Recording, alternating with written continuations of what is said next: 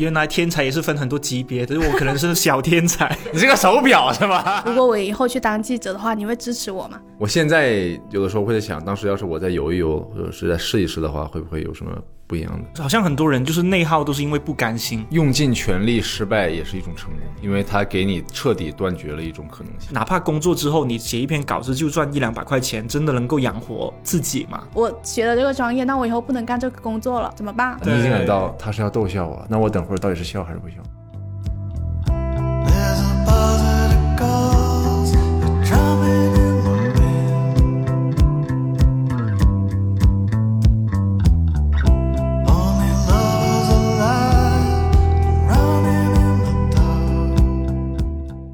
家好，欢迎来到不把天聊死，这里是青年媒体我要我求你旗下的播客，我是仙草。我是阿车，我是张俊，我是一个脱口秀演员，非常开心能够回到广州。我要我去你来录播客，因为我大学就关注了这个公众号，我大学就在广州中山大学。然后我现在是个脱口秀演员，我现在正在呃全国巡演我的专场，非常棒的选择，非常欢迎大家去小红书和微博，然后查看我的演出时间表。啊，有如果你有感兴趣的话，非常欢迎来看。你来看的话，我可以保证我们一定会度过一个非常愉快的夜晚。我们两个你买的是下午场，那我们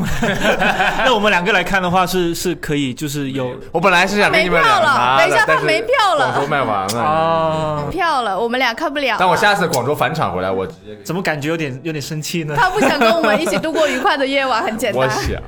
我们现在正在度过愉快的下午，对马上要我们今天其实邀请张俊来，要一起聊一个话题吧，就是我们三个有个共同点，就是我们都是把爱好当做了职业的人，是吧？哦确认一下，是车车你是吧算是你现在做的职业是你喜欢的事情是吧？是是是你们可以先介绍一下你们具体的。岗位是吗？呃，我是一个编辑，就是我是写公众号的，就是我我可能我的爱好就是写东西，然后我毕业之后就一直在做写东西这个工作，然后现在多了对，现在多了画画和录播课。然后我也是写稿的，然后是也是编辑，然后我从小到大也是喜欢写东西，但是我现在可能多了一个新的职业方向，就是搞创意嘛，创意广告方向的。那然后张俊就是把脱口秀当做了自己的职业，对，就是脱口秀现在是我的职业，我现在全职靠这个挣钱。后悔吗？也是一个 自由职业者。呃，完全不后悔。算定义一下自由职业者，如果说就是时间不固定的话，不用朝朝九晚五打卡，那可以说是自由职业者。因为把爱好当做职业，可能我们以前多多少少也聊过一些，那就是可能他还没有那么的有新鲜感。那我们今天想要来聊的就是，如果在这个爱好上没有人说过你是天才，或者没有人就是很笃定的夸过说你是很有天赋的人，那你还要把它当做职业吗？今天可能想要来聊一聊这个事情。你为什么已经开始露出一种哭丧的脸？就主要是我身边有太多人说过我适合写东西，你是有天赋的所以你是那个？天才是吗？我没有我没有，但是我是我是发现原来天才也是分很多级别，只是我可能是小天才。个手表是吧？你是个手表啊？对，就是我是可能在我们村里面，或者是在我们镇上，在我小学的时候，印象当中，我第一次被别人夸我可能有写东西天赋，可能是小学三年级。当时就是班上的同学写的那些作文都是今天真高兴，就是今天去了，爸妈带我去游乐场玩，今天真高兴。然后今天学了一个什么样的课程，今天真开心。但是我当时已经开始写小说了，就是我小学三年级的那个作文里面，我会写哇，我今天经历了一件很酷的事情，就是我来学校的路上，我遇见一只大怪兽，就开始在作文里面扯一些有的没的。本来呢，就是我我会我也会觉得这种东西就很像是我小学时候看的那种卡通片，就比如说奥特曼也好，或者这种五星战队，或者是那种呃呃蒙面超人之类的，我就把它投射在我的作文上面。但是后来我发现，我的老师看完我的作文之后，他露出了就是就是笑容。他因为当时我在老师办公室里面写作业嘛，然后老师就在旁边的改作文，他改着改着，突然间就笑了起来。好诡异啊！对，就好诡异。我会说老师为什么会笑得这么开心呢？明天要放假了。对，结果老师就转过头来跟我说：“你是怎么可以做到把打怪兽这件事情放在我们的作文里面的？” 对，在那种应试作文里面，就是老师其实也笑得挺开心的，他会觉得说：“哦，看多了那种就是很无聊的千篇一律的作文，他突然间发现了这个小孩写东西还是有点自己的想法的。”嗯，对，是那个时候开始意识到哦，可能有一点点天分吧天赋的。嗯，我是那个时候意识到我没有写作的天赋的。脱口秀这件事情上，有人说过你有天赋吗？呃，就我的记忆来说，没有，有可能有人在我喝醉的时候说过，但是我不记得，但是我记得中是没有，但他好像也没有太影响什么，因为我们这个行业里边，就是脱口秀行业里边，我们非常重视天才，我们对天才会给予无限的崇拜，是吗？因为搞笑是一种天赋他嘛。他是就是就好像绘画或者是任何乐器或者怎么样，当你看见这个人的时候，你就知道他一定是个天才。然后一旦你遇见天才，不管你是他的老师，或者你是他的同，或者是你他的晚辈，你都会对他给予无限的尊敬和崇拜，因为天赋是最重要的。在我看来，加努力，原来在脱口秀行业这么严格，啊那当然了，呃，能开专场的人不容易的。对啊，张俊想表达就是一点。不不不，开专场不代表天才，开专场只代表你很努力。但是有些人他是天才，这个这个行业里边是有很多天才，或者说有很多天才来这个行业，他们在任何行业，我觉得他都会是天才。我觉得我跟阿车很像的地方是，呃，我们在早期的时候都发现我好像和同龄人不一样，或者说和我相同起步的人我们有点不一样。然后这个事情会给你一个正反馈，然后你觉得，哎，我好像这事儿好像还行。我在最我在早期的时候也是，我感觉我好像跟别人讲的好像有点不一样，然后我就觉得我好像行，对，就是别人衬托，就是就是如，但是我我只是假设哈，假设我一开始去了一个强者如林的世界里，然后我会发现，啊哇，我不行啊，我这根本比不上，那就不行。就像你一开始去了一个作文竞赛班，我就假设，如果说你直接去了一个非常强的地方的话，它有可能扼杀掉你相信自己，但你确实是有这个能力的，只不过它需要早期的时候被保护。嗯，然后你会和别人比较起来，你会发现我好像做这个事情还可以，然后你会开始喜欢做这个事情，你会因为你越来越有有一个正反馈会。这种感觉很像是，就是我们玩游戏在新手村的时候啊，就假如说你比别人多一件装备，你就觉得比别人厉害很多，哦就是是全全部人都是光秃秃的来这个世界，赤裸着身体来这个世界，对，原皮就是所有人都是没有装备、没有武器、没有没有衣服的，但是突然间你发现你手里面有一把小刀，你就会觉得哦，我可以打怪兽了，就是我比其他赤手空拳的人要稍微厉害一点点，但也仅是一点点而已，他可能去到一个森林就会被马上被野兽吃掉，对。但一点点的优势就够了，一开始。但我发现我好像就是到一直到现在都没有那么敢确定自己是有天赋还是没有天赋这件事情，就是我没有办法那么笃定的说，在我在写东西这件事情上是有天赋的。特别是刚刚车车说，就是他觉得天才是有分级别的，他只是小天才，他只是手表的时候，我我也很有同感，因为我想到我高中的时候，就是有一些作文会很好，然后会被老师拿出来在课堂里面表扬嘛。我觉得我是那种一个学期里面写十次作文，会有一次被老师拿出来表扬的人。但是你如果每一次都被拿出来表扬的话，就说明你是个天才。说明是关系户吧，也可能是对我的校长父亲。不是啦，就是就是，我觉得我可能是那种有十分之一天才成分的人，天赋和天才都是有分等级的。然后我是那一个等级并不是那么高的人。那我们其实也可以先开始讲一下，就稍微介绍一下我们各自是什么时候把喜欢的事情当做工工作的，然后大家是怎么进入这个行业的。进入这个行业还真的是因为早恋，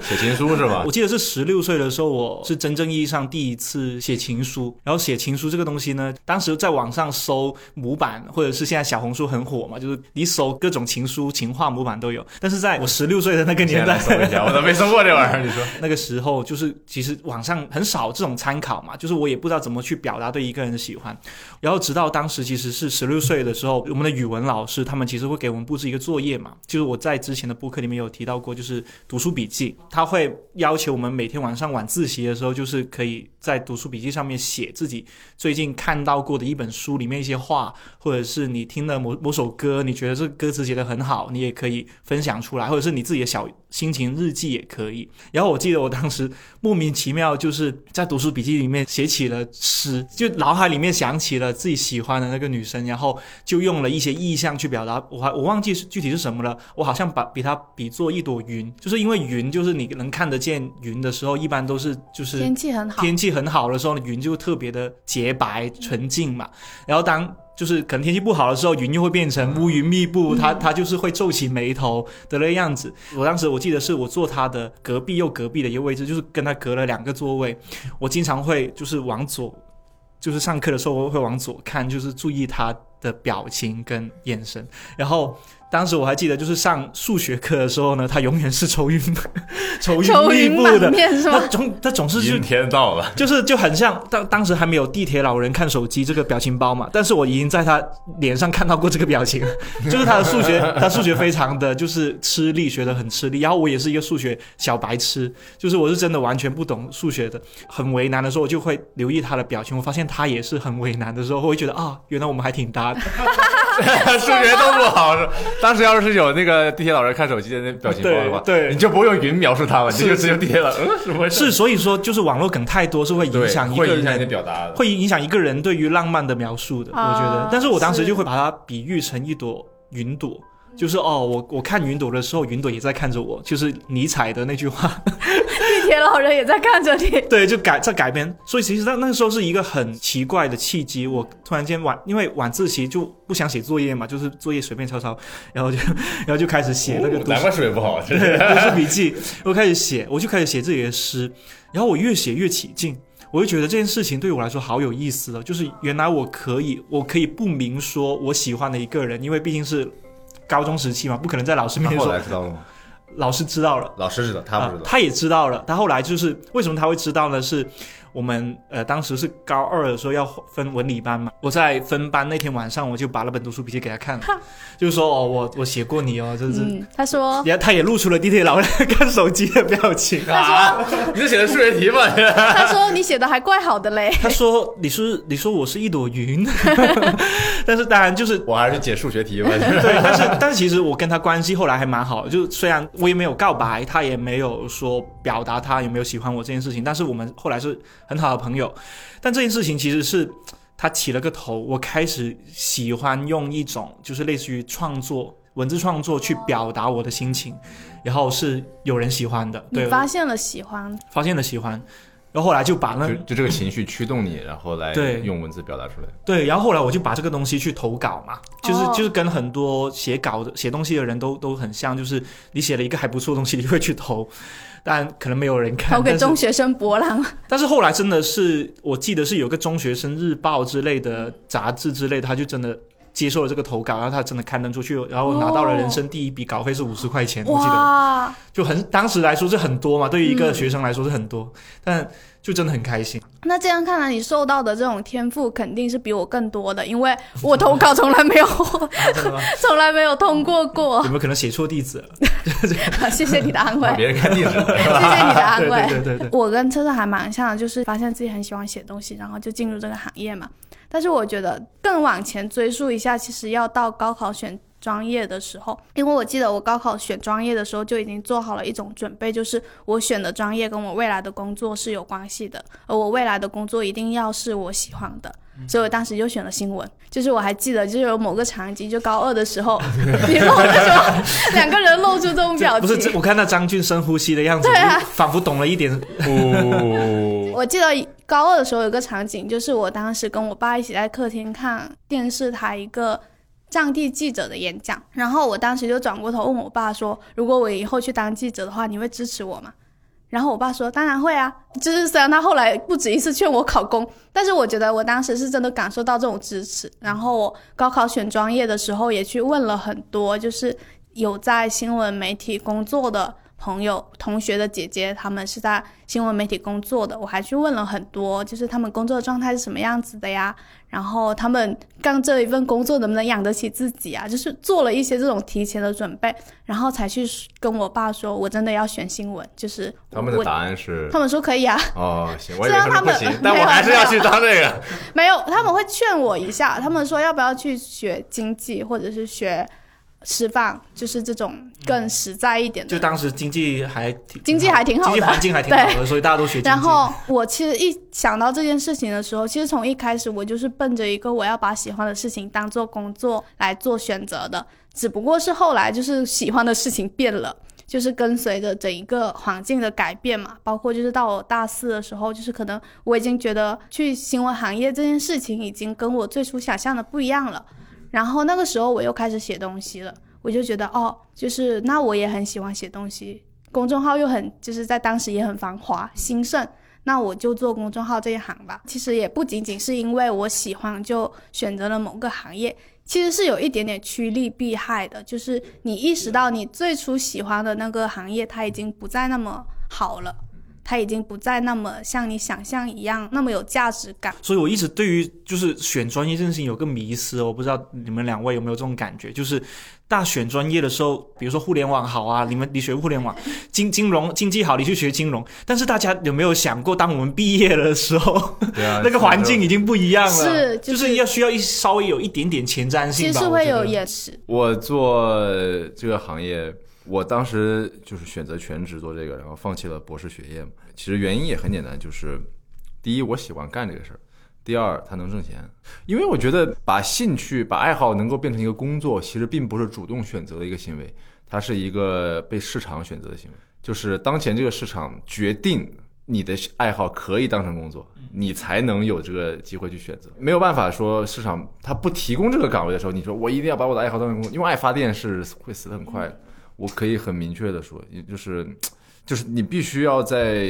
就是市场它在有一定经济上面的奖励的情况下，你才能够延延迟继续呃做这件事情。就是你刚刚说的也是，因为比如说新闻行业它可能就是没有之前想的那么好，那我们呃换一个，这是一个非常正常的事情。所以那我现在喜欢做这个，就是因为你收到奖励了，我当时收到奖励，不仅仅是我在做这个职业的时候，我精神上面获得的，比如说我非常喜欢演出，我我很喜欢上班，我每天晚上能够演出的日子我都非常开心，即便是冷场我也非常开心。真的吗？冷场的时候会开心吗？对，我会想死，但是我还是会很开心。他比我在办公室里边啥也不做要我我受不了那种，但他同时也在经济上面我我能挣到钱，挺好的，因为毕竟我也有家人。你知道，就是你你需要，你是需要为他们提供帮助，你需要，你不是完全自由的一个人，嗯，所以你肯定要考虑到现实的东西。把爱好当成职业的话，真的真的不是自己主动选的过程。其实张军的经历还蛮特别，就是他以前还是游泳队的，其实你的啊职业规划其实有发生过一些变化。哦，我那我之前特别想去比奥运会啊，然后 现在显然是没有成功。这个事情就是我我我很清楚的意识到我没有天赋，你没法确定自己有没有天赋，但你可以确定自己没有天赋，嗯，对吧？就是我比如说我我可以很实在的告诉你们，就是比如说我手并不大，相对于游泳运动员来说，他并不大，他们的手都很大，他们的划水效率比我要高很多。你的手也不大，别看了。我应该也不能游泳。可以游，但你你不会你不会淹死，但是你没法参加奥运会。我看你这个手没法参加奥运会。对我还会我还会自由泳。很自由。然后 我在小学的时候开始了，然后一直游到大学。我在高中的时候，我我跟着省队训练了一段时间，认识到职业运动员的他们厉害的地方。就是比如说，我当时有一个十四五岁的小女孩，她已经是国家健将，然后他们每天训练的强度非常大，她要一直游一直游，有可能要游一万多米。我是没有办法做到这个事情，而且我也不可能像她那样，我已经过了那个年龄。我在过那个年龄没有没有接受过那些训练之后，我就就没办法了。再加上我的身体素质也没有那么好手不够大，对，我的手没有那么大，我的腿倒是挺短，就是因为手有 我上半身挺长，但是我的手没有相对于其他那些运动员来说，他们就是巨长，他们那个是跟鸭子一样，噗然后就很呃非常的效率很高。总而言之，就是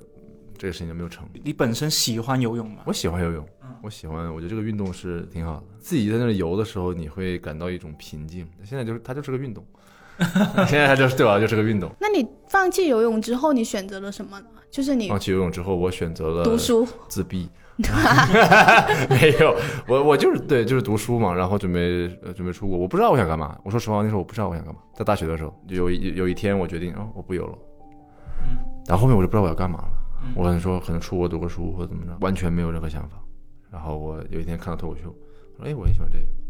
但我也没有直接去做，因为当时市场不允许。当时没有这个市场，你去讲，然后大部分人都不知道脱口秀是什么。直到可能脱口秀大会第二季它播出，然后效果比较好，第三季彻底打开之后，市场被打开了，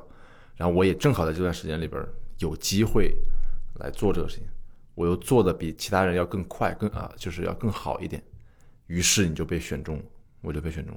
就是运气好。我那你原本放弃它的时候，不会就是受到很多阻拦嘛？就是要去读计算机的博士了，但是却我受到了很多网友的阻拦，很多网很多网友说什么你是这样的？没有，我家里其实无所谓。虽然我可能在节目上说他们非常就是啊，非常想让你读个博，就是对学历有很高的要求，但其实他们现实中无所谓。我家人对我很好的一点就是他们完全不管我，就当然他就是到后期也不会给你钱，但是他们也完全不管，就是很高的自由度，你要完全为自己的行为负责。这是一个很好的事情，它是作为成年人的一个优势，但也是一个束缚，就是你有很高的自由度，但你要为自己的行为负责，你为自己的所有选择负责。他们他们没有拦我，网友拦我，网友不给我钱，他也没有赡养我，但是他们一定要为我的人生做出选择，他们觉得你不能这样子。我记得一个那个那个那个人的小红书，他笔记特别好，他说张俊还是太年轻了，第一句话。第一句话还是太。年轻了。嗯呃，现在选择脱口秀就是那种贪图名利，然后读书嘛，苦个几年出来就出来了，然后就是那种，嗯，但但脱口秀这行业就是僧多粥少，其实生也不多了。呃，对，粥也不多。她是一个妈妈，我能理解她为什么会这么说。你当时看到的心情，我当时看到心情是和你有什么关系？对，阿姨和你有什么关系？真的，她好像关心就是隔壁家的孩子，真的是是是那种心态好。但是有时候这种话就真的会很烦，就是哎，对，有点就是也没有办法，因为大家现在的小红书彻底就是网上彻底打破了这种边界感，让所有人都觉得我可以为所有事情说你两句，高 对，就低是说你两句。对，只是以前只是说你邻居家的孩子两句，现在可以说全世界的家的孩子两句，你知道？这个就，但我也看了看，看着看了无所谓，嗯这这但我我觉得他刚才讲到放弃游泳之后选择自闭嘛，就是就是我觉得那种心情，就是你要放弃一个原本要计划要走的赛道，然后或者是就是你要说服自己去认清一个我原来在这件事情上没有天赋这个事实，还挺困难的。我觉得认清不困难，接受很困难，其实你很容易就认清了。你花了多久时间接受呢？我已经忘了，我现在有的时候会在想，当时要是我再游一游，或者是再试一试的话，会不会有什么不一样的？但手没有别人大嘛，就是 再长一长，你怎么就行不行啊？就就是这个东西很我每天难。在这拉手指，对，这个这个东西很难嘎啦嘎啦嘎啦通 通过后天来来来。因为我那天跟他聊到的时候，我们就是说，很多时候我们在做一件事情的时候，要接受自己原来没有天赋，原来不行，是其实是很内耗的。就是你可能会因此而反反复复的在这件事情上纠结很久。就是你是怎么说服自己不要在这件事情上内耗下去了呢？而且对你来说，你可能很幸运的是，你又找到了一个你重新喜欢的东西。我我当时有有一个事情，就是我在大学，我可能我大大二的时候没有继续游了，然后我为此内耗了很久。然后我大三升大四的那个暑假，我又回去游了，这是实话，我又回去训练了一整个暑假。那个暑假其实很重要，因为我所有同龄人都在实习，呃那个实验室里边做科研，或者是做该做的事情。我在 游泳，然后我那游了一个夏天之后，我意识到好像我就到这儿了，就是到这儿了。我觉得你避免内耗的方式就是再去试一试。你做到不行了，就是真的不行了，你就你会安慰自己说嗯就那样。你一旦真正意识到触达到极限之后，你就不太会那样。我上次跟现在跟他说，我说我们举了一个例子说，我跟姚明，我不会因为我没有姚明高而内耗，因为我知道我不可能比他高，这个事情我已经认定了，所以我不会内耗了。但是假设你心里仍然想着，我万一我万一再长长，我能比姚明高呢？就是这个时候你开始内耗了，你知道？我是不是当时没再喝太多牛奶，或者是没没有打篮球，啊或者是我当时怎么怎么的？那你再去喝嘛，你再去就是做嘛，你再去长嘛，你发现你长不动了，那你那就算了，就这样。确实，好像好像很多人就是内耗都是因为不甘心，就是你会觉得好像还有一点余地，嗯就不甘心嘛。就是我要是再努力一点，或者是用其他方法再试一下，说不定会行。嗯，所以他当时说，就是你要承认自己已经用尽全力了，就是你要承认自己已经用尽了你全部的力气，你已经花光了你所有的极限了，但是你还是做不到。用尽全力失败也是一种成功，因为它给你彻底断绝了一种可能性。这是一个非常非常高效的方法，就是自虐式彻底失败，就是就彻底失败，就是真的用尽全力失败。我刚刚听张俊讲的时候，我一直就是脑海里面想起我一个也是从小到大一起玩的朋友，他也是学游泳的，然后他学游泳，他说他也是大概在大二的时候，他就彻底放弃了游泳这件事情我们。是同学吗？还是呃不 应该不是同学，但是他 应该是北方读书的。嗯对，然后然后他当时我就我就问他说，哇，好可惜啊，就是你也是算是游了好多年了，游了十几年，哪一刻想要放弃呢？就是做一个媒体的人，就是很下意识问他这种问题嘛。因为他就说，去游泳馆的时候，我会明显的感觉得到，就是一个人静静的游，我会比较开心。但是我要跟别人比的时候，我自己的那个心情就会当下来，就是会莫名其妙的哦，我为什么要比比他快呢？好像比他快好像也没什么用，就是就有那种感觉。然后他后面他放弃之后的心情落差就在于说，他以后去游泳馆他是要买票进去。他之前他之前是不用买票的，他训练的时候是不用买票的。他后来发现自己啊、也变成一个小市民了，然后呃对，就是二十五块钱，就是要一张买票，买买一张。票进去的时候，他就觉得哦，好像我真的是一个普通人。哦但是这样也挺好的，就是夏天来了，跟家里人跟跟他爸爸两个人去游泳，他也挺开心的。爸爸被他摇摇甩在后边，甩了，爸爸你快点，我套你圈了都。爸爸在后面吃吃吃那个水花。那其实像这种，可能就是你确认了自己不能做这件事情嘛。就是对于一些人来说，他可能就是想要确认我喜欢做的事情能不能当做职业。就是你们有什么确认的过程吗？对你们来说，能不能用它赚钱？嗯，啊、这是非常，我觉得它甚至是唯一的标准。你能不能用它挣到养活你的钱？就是你不找家里要一分钱，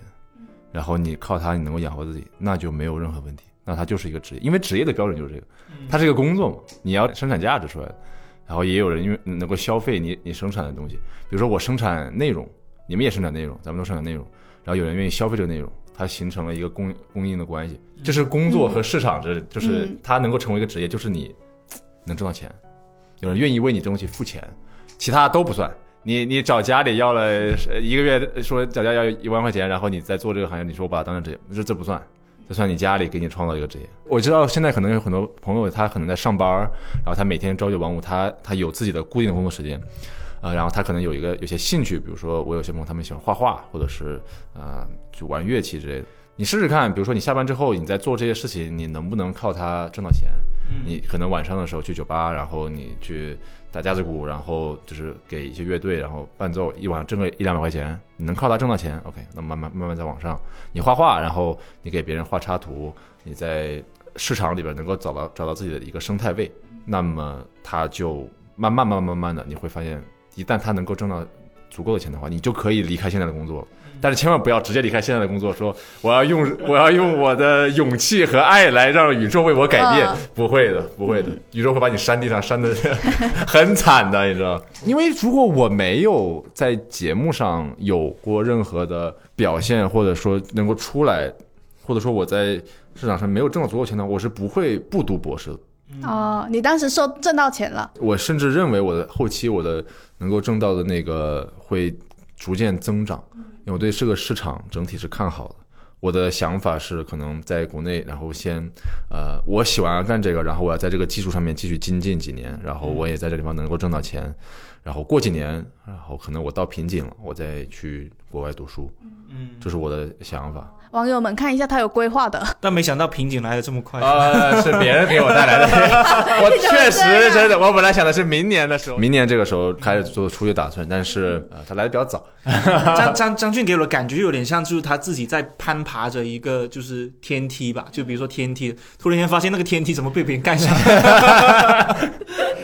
这么绝望吗？怎么是不是？这下面有人拿斧头在砍？啊，对对，对，下面哇别动了哎下面怎么摇摇摇晃晃的？一抬头看，哦，有人在砍。啊这个但这些事情会对你做这个工作的信心造成很大的冲击吧？我认为这就是你用爱好把爱好当职业需要面对最大的一个现实。你需要认清，就是你做这个选择之后，未来这个行业仍然有可能会消失，你也要为它付出代价，你要为这些选择负责，好或者不好，这个东西，这个行业好或者不好，你是没法决定的。不管你做喜欢的工作还是不喜欢的工作，它都有可能好或者不好。你做不喜欢的工作，然后这行业变好了，你会有一丝慰藉，说啊行吧，我至少出卖灵魂，但我挣到了钱。然后你做喜欢的工作，但它这个行业变得不好，那也没有办法，突然有共鸣了是吗？很有共鸣。是没有没有任何办法。我也有共鸣。但是这这就看你的选择了。我觉得你是更愿意说，我就希望活着，然后我就希望做我喜欢的事情，那就不要管这个行业到底好不好，因为你已经做出选择了。嗯，你你不能既要又要，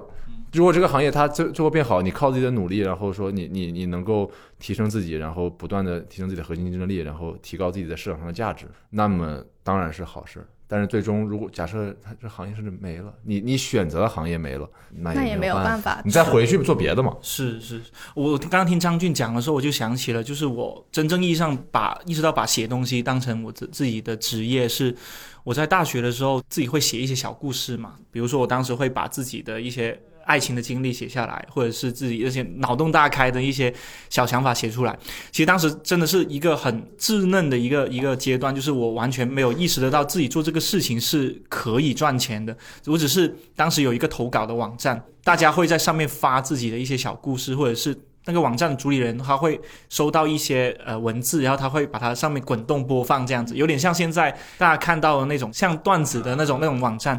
然后我当时就下课之后，我会去写，就是回到宿舍里面，大家都在打游戏嘛，就是大家都打游戏。打游戏的时候，我打的无聊了，我就停下来，我就想说，哎，我想干点什么好呢？我就点开了一个 Word 文档，我就开始写自己脑海里面刚刚在上课的时候胡思乱想一些东西。比如说，我想到了一个小男孩的故事，他他其实是一个什么样的人，然后我就把它写下来，就是很简单的几百字的故事，然后我就把它放到那个网站上。不知道是不是那个网站在在那个时候没什么人投稿。就是我几乎写什么，我写多长、多短、多无聊、多有趣的东西，他都会放出来，就他都会全部放出来。然后我甚至在那个网站上会有时候会收到一条或者两条留言，说啊这个故事有点意思。嗯，当然有另外哎就是两条里面有其中一条可能是我自己留的，就是 自己给自己肯定是吧？对，因为我那个时候就觉得啊，为什么发出去都两天都没有人留言呢？我自己留一个，就换一个 ID 上去留一个，就 最早期的水军，嗯嗯，然后就嗯。我一个人是一个军队，是，然后我当时就是希望给自己一点鼓励嘛，哪怕是自己捏造给自己，我也觉得是挺有意思的。然后直到有一天，那个网站的主理人他突然间在微博上面联系我了。他说我其实是就是深圳的一家影视公司的一个编剧，然后他就说我其实一直在等待着一些没见过的故事出现，就是我们这里需要大量的短篇的题材、短篇的故事素材，但是我们的编剧写出来的东西，他虽然说比较成人向，但是其实是少了一点点灵气，或者是学生学生视角的东西。嗯我觉得哦，你是不是读大二？大学期间应该有很多好玩的事情嘛，就是你再多给我写一点，我就加了他的微信，一周我给他写二十个故事，我记得当时，但是可以长可以短，我当时最短的可能就只有三百字的一个故事写给他。他看完之后，他会扔给他的编剧团队，然后后来他把我的一个类似于写爱情的一个系列拍，就是拍成了他们公司出品的一个跟爱情相关的小短片，就是当时前不不好意思说前任系列不是啊当时 刚出来没多久嘛，嗯然后他当时就说前任的东西我们觉得太 low 了，就是啊，就是有没有一点稍微也是讲前任的，但是可爱一点的故事出现呢？他们就觉得我写的关于前任的那些经历，就比如说什么呃，跟跟前任去餐厅吃饭，但是因为自己当时实习的时候又没工资，只能等待另一半掏钱包去买单，然后我假装自己手机没信号 的那一种故事，嗯那种有点小心酸、有点小惨的那种故事写了出来。然后他当时就说：“哦。”那你的经历还蛮丰富的，那就 直接干脆给我写一个短篇系列吧。这是我人生算是第一个商业的作品，因为真的我靠这个东西赚到了赚到一笔钱，然后这笔钱成为了我一个很很重要的鼓励，就是说哦，原来写这个能够赚钱，而且是也要区别于市面上其他就是同一类型下其他不同的作品。你如果做出区分度的话，就是会有市场。我发现你是那种会给自己创造我很有天赋氛围的人，啊然后呢，要骗一些骗自己，对对就是男人是这样。然后你创造了这种氛围之后，它就会相应的吸引来更多的就是有可能的机会。我吸引力发现，法则嘛。对，就是有一点吸引力法则的感觉。因为我当时印象真的很深刻，就是我们学校是晚上十二点半断网，然后在十二点半断网之前呢，我有经常做一件事情，我会下载大量的流行歌的 MV，就是周杰伦的、王力宏的、林俊杰的，然后就是香港的一些歌手、乐队的一些 MV 来看，因为我当时觉得 MV 里面他居然可以用三四分钟的时间就讲了一个。很好的故事，我当时在学习，就是那种编剧的思维，就是到底怎样子在有限的篇幅里面讲一个吸引人的，而且大家真的是会很共鸣的故事。当时我记得就是十二点半断网之后，大家还在，大家已经没有办法打游戏，没有办法打英雄联盟了，就就都去滚到床上去去去刷手机看小说。有两个室友一直在问我说：“你在你在干嘛？你怎么还不睡觉？或者说怎么怎么还在看些有的没的他们在看的是也不是不 也是有的没的？”吗？对，就我当时就想说，你们看的也不是也是有的没的吗？就大家也好像也没什么高低之分，但是他们会潜意识觉得我是个怪人。啊、啊，就是这有什么好看？这种情情爱爱的看来干嘛？就是什么，他们就觉得不理解嘛。但我当时就好像着了迷一样，我就觉得哦，这个东西我相信是我只要看多了，我一定会有点用的。后来就看多了之后，发现就是呃也没什么作用，就是但是就是让我他有，其实有，其实有？真的吗他一定？有，他会内化，他会内化在你。你看你现在在做一人之境的时候讲的那些故事，就讲的栩栩如生。哦，对我可能讲一就你很擅长讲故事。对有一些音乐性的故事，我可能会讲的好一点，所以我就哦，我当时真的我很我很庆幸，就是当时有有下意识做这件事情，而不是像别人说的哦，这个东西没用，你就别做了。哦而且我我在你的讲述里面就能感受到你对这件事情充满着那种热情，就是和喜欢的感觉。但当时其实这个等待的过程还挺漫长，就是像我刚刚说的那个故事，就是在我大三实习的时候，我去实习去报社实习时候是没有工资的嘛，然后每天都要就是来回大概三个小时的车程这样子去去实习。我当时的就是前任就是那个对象，就是他会经常问我一个问题，就是说，哪怕工作之后你写一篇稿子就赚一两百块钱，真的能够养活自己吗？当时站在一个非常就是现实的层面去问我，其实我当时回答他，我男人嘛就嘴硬一点，就是说，哎，肯定可以的，肯定可以。但事实上心里面就是想，真的可以吗？我觉得一两百块钱，感觉就用当时我的那个对象，他真的是做一个商业的案例，他一个是案例就可以赚几千块钱，我当时就想说，天呐，我还不如他的零头，那我真的可以做到吗？其实我是经历了很漫长的这种质疑的过程。一定会有的。我们最开始的时候也是，这行业还没起来的时候，你也不挣钱，演一场出也就是两百块钱，没有想着要靠这挣钱，但是你还是会做。我在大学的时候，我就几乎跟我所有的同学我说，我以后应该会成为一个职业脱口秀演员。虽然那个时候大家都不知道这是什么玩意儿，然后但我已经隐约感觉到我喜欢做这个，我以后一定会一找机找到机会就做这个。然后后面慢慢慢慢慢慢就到现在这一步。但我们是运气比较好，你你热爱这个东西，我们会愿意钻研它。比如说你会找各种各样的方法，我也是。我刚才听到他说，我也我在看任何电影和喜剧的时候，呃，我都会分析它这个地方好笑的原理是什么。我会用我看的各种书，然后去解释它为什么好笑。然后我现在在网上看到各种段子，它当然它在我看来，它它是好笑，但是它也很浅显，因为我很清楚可以看到它背后的原理，就好像魔术师，你你你可以很清楚的看到这个魔术背后的原理是什么，你会不断去分析，它这个已经不是不受控了，没有办法不分析。嗯，你现在看见什么，你一定会主动，这个为什么？为什么它是这样？嗯，你没有办法停下来，就像很像职业病一样，它对，对，已真的是经变成职职业业病。嗯你会热爱它。你们俩运气好，那我讲一个运气不好的故事吧。就我不刚才不是说我选新闻嘛，然后嗯我大学的时候，我大学的时候我们学院来了一个老师，就是他以前是传统媒体。就报社里面的记者，而且是那种报社里面的中层领导这样子。然后他突然辞了职，不在传统媒体里面干了，然后来做老师、做教授这样子。然后他当时来了之后，他就给我们布置了一个作业，他给我们列了一个很长很长的名单，他教两个班，然后给两个班的学生都列了一个很长的名单，上面写满了。就是这一两年从传统媒体出走的媒体人，就是所有传劝退的对所有都从传统媒体转型的媒体人，在给我们分配了不同的小组，分配了一个人，让我们去采访他，因为他要写，就是他想要让我们去写媒体人转型的故事。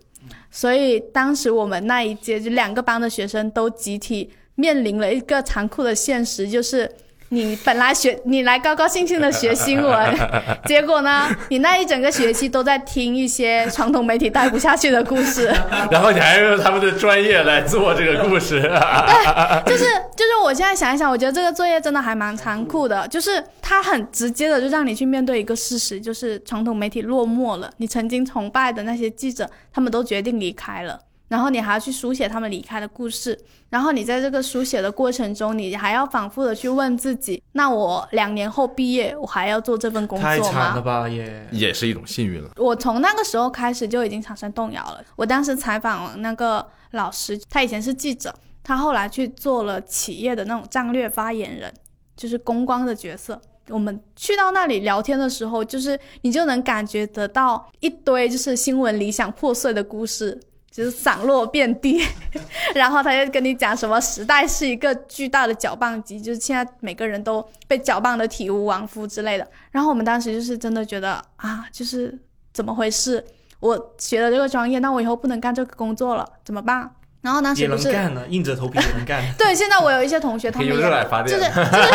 就是我们现在有一些同学也还是有在传统媒体工作，但是对于我当时来说就已经产生质疑了。我就发现了哦，原来我最初产生的那种价值感，它可能在这里已经实现不了了，然后我需要去寻找新的价值感了。后来就做了公众号嘛，然后前阵子的时候有一个小红书有个女生来私信我，她就。说他在做他的毕业论文，他的毕业论文写的是什么呢？他的毕业论文写的是播客传播研究。然后我当时就想到，我大学毕业的那一年，我们所有人写的毕业论文，很多人写的研究都是公众号传播研究。然后包括最近的时候，就是我经常对，就是我经常会看到那个有很多播客，就是越来越像一个公司了，然后他们在招人什么的，就是这一切都让我觉得非常的熟悉。我们以前那个时候觉得蓬勃发展的是公众号，然后它现在迭代了，就是可能变成了播客是很蓬勃发展的。我至今还记得，就是我毕业的时候跟我爸说我要去写公众号的时候，我爸说就是公众号只是一个最近几年出现的产物，它很快就会消亡的。预言家嘛，大你爸这事儿没就是就是，但但是我当时我我当时真的很不理解，我当时就觉得怎么可能？不可能！我就说写东西永远不会过时之类的，写东西不会，写东西不会，但是写东西不会。平台就是对平台会过时，所以直到现在，就是我现在已经不太敢去劝一个人说啊，你可以把喜欢的事情当做工作就去做好了，因为有些人会问我，就是想要在公众号写东西，把这个东西当做职业的时候，我都心里都会咯噔一下，我会想说现在是不是有点太晚了？就是我不知道这这种是不是也是一种成熟，就是你已经不能把这种确认当做一个个人主观能动性的确认了，就是你确认的不仅仅是你个人的能力。还有就是整个外部状态，它是不是支持你做做这件事情的？具体可以看一下现在毕业生们他们写的论文在研究什么。但是你可以转型过来，你看你现在不是在做播客，就是只要在当下做好，就是那个时候可以能做到最好的，然后后面转型的机会总是有。可是转型其实也会带来一种痛苦。其实我前阵子有在，就是一直在想一件事情，就是我最最最喜欢或者最享受的那个东西是写东西，但其实录播客也不需要我写东西。然后呢，现在有很多人他们都已经不看公众号看视频了。然后我其实也不擅长做编剧，就是我也不做编剧，也不写出现在视频里面的东西。我最喜欢的还是写长文。但是如果有一天没有了公众号这个平台去给大家写长文的时候，你最喜欢的那件事情，它已经没有办法实现了。在这个大家都在讨论转型的时候，就是必须要藏起你真正喜欢的东西，它已经不再发挥那么强烈的价值了。我觉得搞创作的人是最看反馈的，就是如果你没有读者，就像演员一样，你没有观众的话，你好像就没有什么存在的意义，因为你的表达是一定要有看有人看见，而且是有人因为你的表达而给出一点他的回声，这好像才是继续讲下去或者继续写下去的意义。对于我来说是这样子的，所以我曾经有很长一段时间，为什么我会觉得我会怀疑自己还应不应该继续写东西呢？就是因为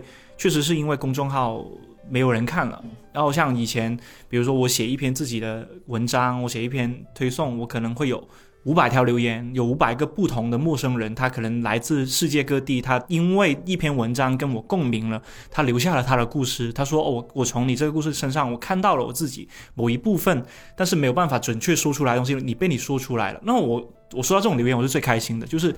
就是我仿佛冥冥之中做了一件事情，就是我好像我好像是一个开关，这个世界上有很多熄灭的灯泡，突然间我摁下这个开关之后，有一些灯泡亮了起来。我脑海当中我会有一个这样子的场景出现，就是它有点点浪漫主义，但是在我看来，就是是我继续做下去的意义，就是我希望这个世界上有更多的灯泡会因为我亮起来。但是我后来发现了，就是大家不用灯泡了，这些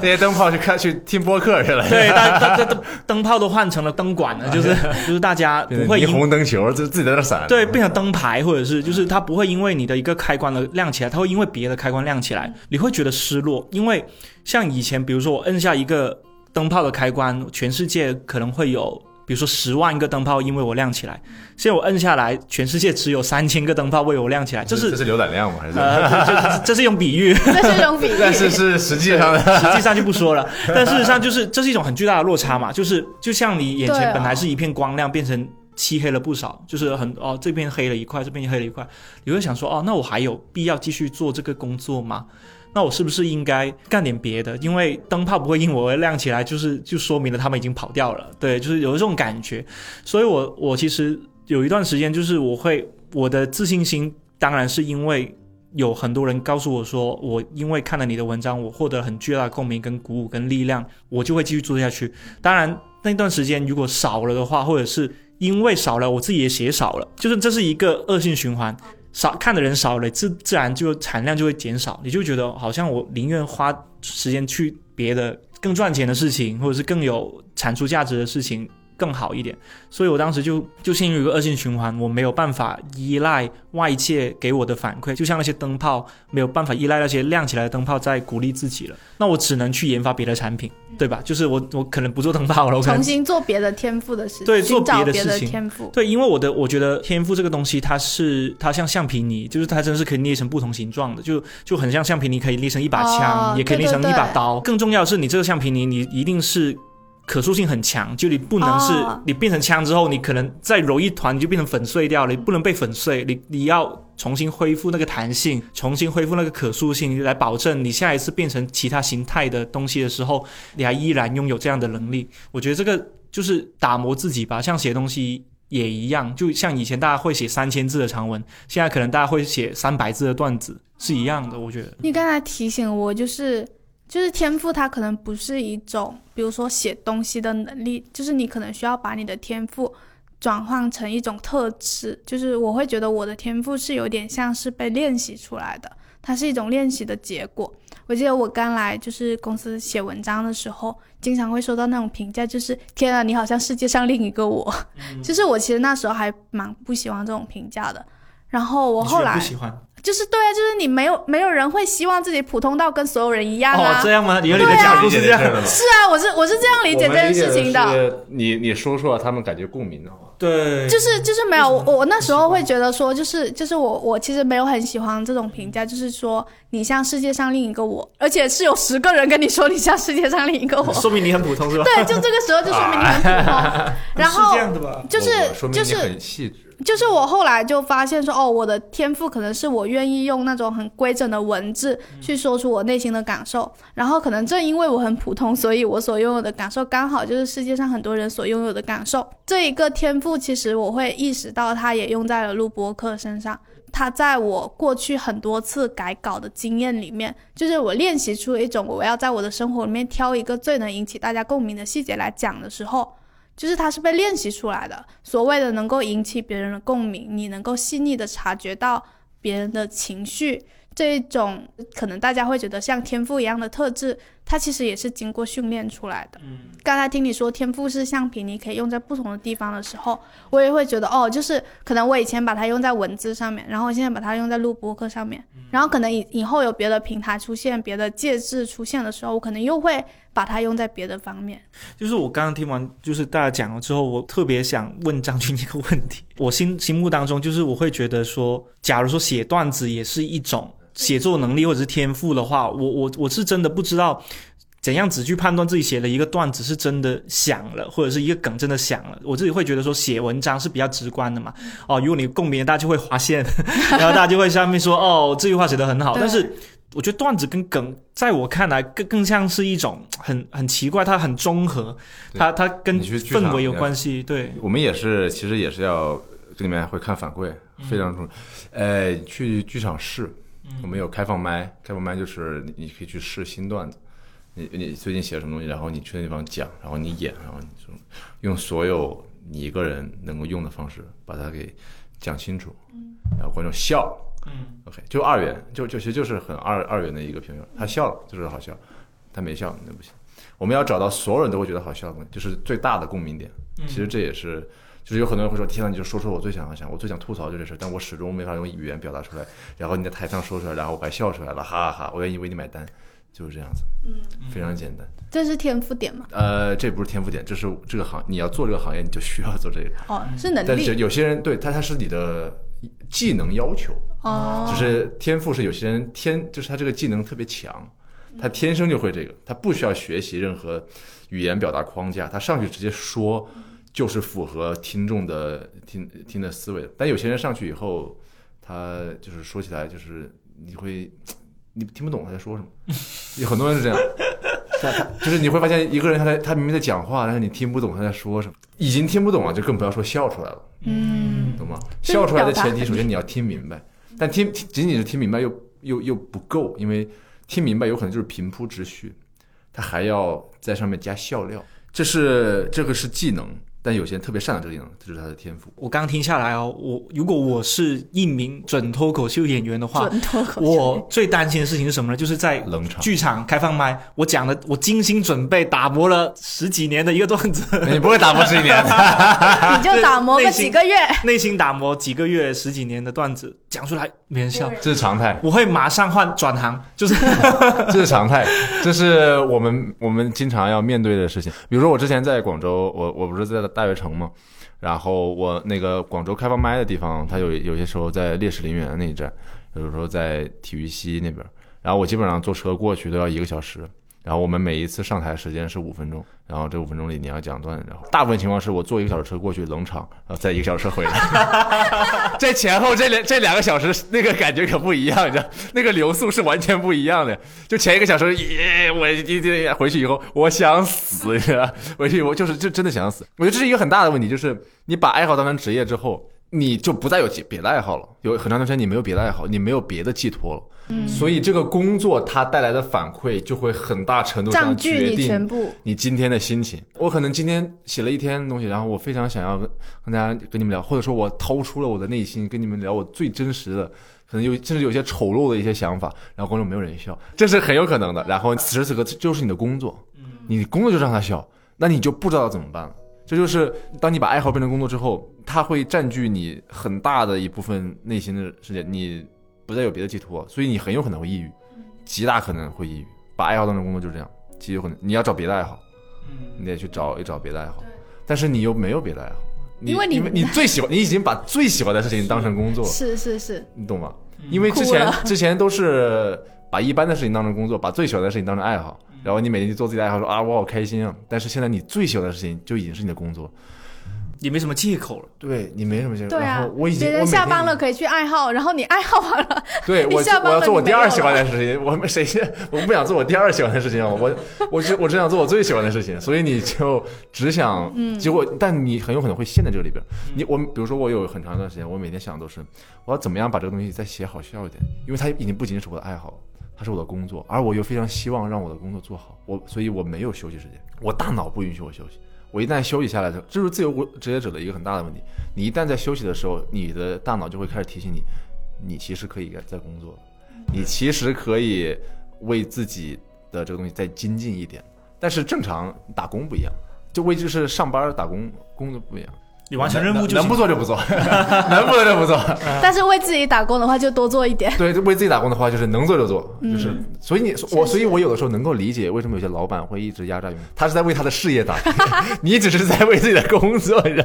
他真的是在是是啊他真的是在燃烧自己，你懂吗？对，我不是我不是说他是对的，我只是能够理解他，因为这是他的第一爱好，对，他他的第一爱好也是工作，他第一爱好是压榨。就是他下别人下班以后没有别的事情可以做了，你知道吗？他只能干这个事情。那你想不出来更好笑的段子的时候，你会怀疑自己。我会啊，会，一定会的。但我现在就是，我现在开始就是松弛下来，就是稍微放松一点。怎么松弛的？就是这个很需要。这个我想一想，我觉得主要问题就是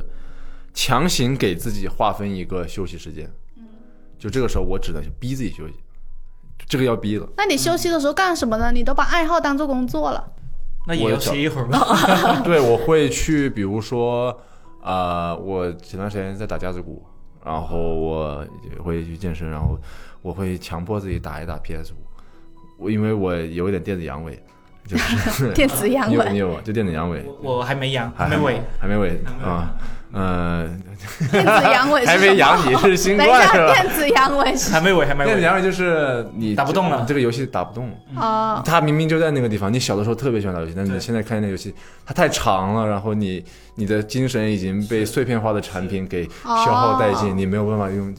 但我还是会逼自己沉下心来去，大概打十分钟之后，你就会开始慢慢进入这个状态，然后你是会得到真正的休息。哦，你在真正的沉浸沉浸式的做了一个事情之后，会得到真正的休息。但是你刷抖音是不会休息的，会更累。对对对对，我说我最近在玩一个游戏叫《极乐 DISCO》，是 PS 五上面，然后我在玩这个游戏，它就是一个很慢很慢，好多人很多废话，就是一个它有点像一个视觉小说的一个游戏，然后你在破案，然后里边的人也很，他精神状态跟我一样，就是就是我在干嘛，我每天在干嘛，还还挺还挺写实的，你知道吗？哎，我他是个他是个警察在破案，然后我在干嘛？然后你就会沉下心来打一打，之后你就会慢慢的感到平静，然后你会在这种时刻，你会不经意的观察到生活中的一些细节，然后灵感就来了。啊，对，紧绷的时候，灵感进不来，是是是是它进不来。你等要松下来的时候，它会在一些间隙滑进来。创作有很多事情是共通的。我刚刚也也听张俊讲的时候，我也在想说，就是真的是苦大仇深的时候是很难有灵感出来的是。嗯，而且他在讲的那种就是爱好变成工作带来的这种损耗也很真实。是吧？是吧？它就是 因为对我来说可能也是这样子。我现在可能做的方式就是，我要我必须要去想办法把我最喜欢的事情从工作里面剥离开来，就是我还是必须要去写一部分只属于我自己，然后不考虑市场、不考虑受众、不考虑读者的东西，还是需要去这样写。保持就是他最开始的时候的那个目的，把它和赚钱划分开，还是一部分是赚钱，另一部分是呃自己的爱好。那你刚才有提到说，就是你其实不在乎别人说你是不是天才这件事。我现在没有那么在乎，我以前会还挺在乎的。啊、比如说我看见别人夸别人是天才的时候，我会觉得，嗯，我也是小天才。忍不住想，我也是手表，是吧我也可以告诉你时间，对吧？是吧但现在已经不太重要了，因为它是工作。工作不需要天才，我觉得工作不需要天才。当就是这个职业，你一旦把它觉得你它可以养活你的时候，不需要成为天才也可以养活你。嗯，但此时此刻你，你只需要在不断精进自己就好了，不需要把目标放在天才这上面。因为我感觉天才其实是一个初始设定，它不是你努力得来的。嗯，你不管是不是天才，你现在都是这样的，而你也已经在用这个当把它当成工作，那你就继续往后走。不要现在就自证，是不是？对，不用自证，你就也不用考虑，你不用证伪，你所有都不用证明。嗯，我在做这个事情，我在做得更好，就够了。因为我感觉还是挺容易陷入那种我要证明我能在这件事情上做得很好的那种状态里面的。就如果你非要去证明自己在这件事情上有天赋，证明我能够把这这件事情做得很好，做到很能很能赚钱，就是这种状态反而是不好的。我觉得想要证明自己有天赋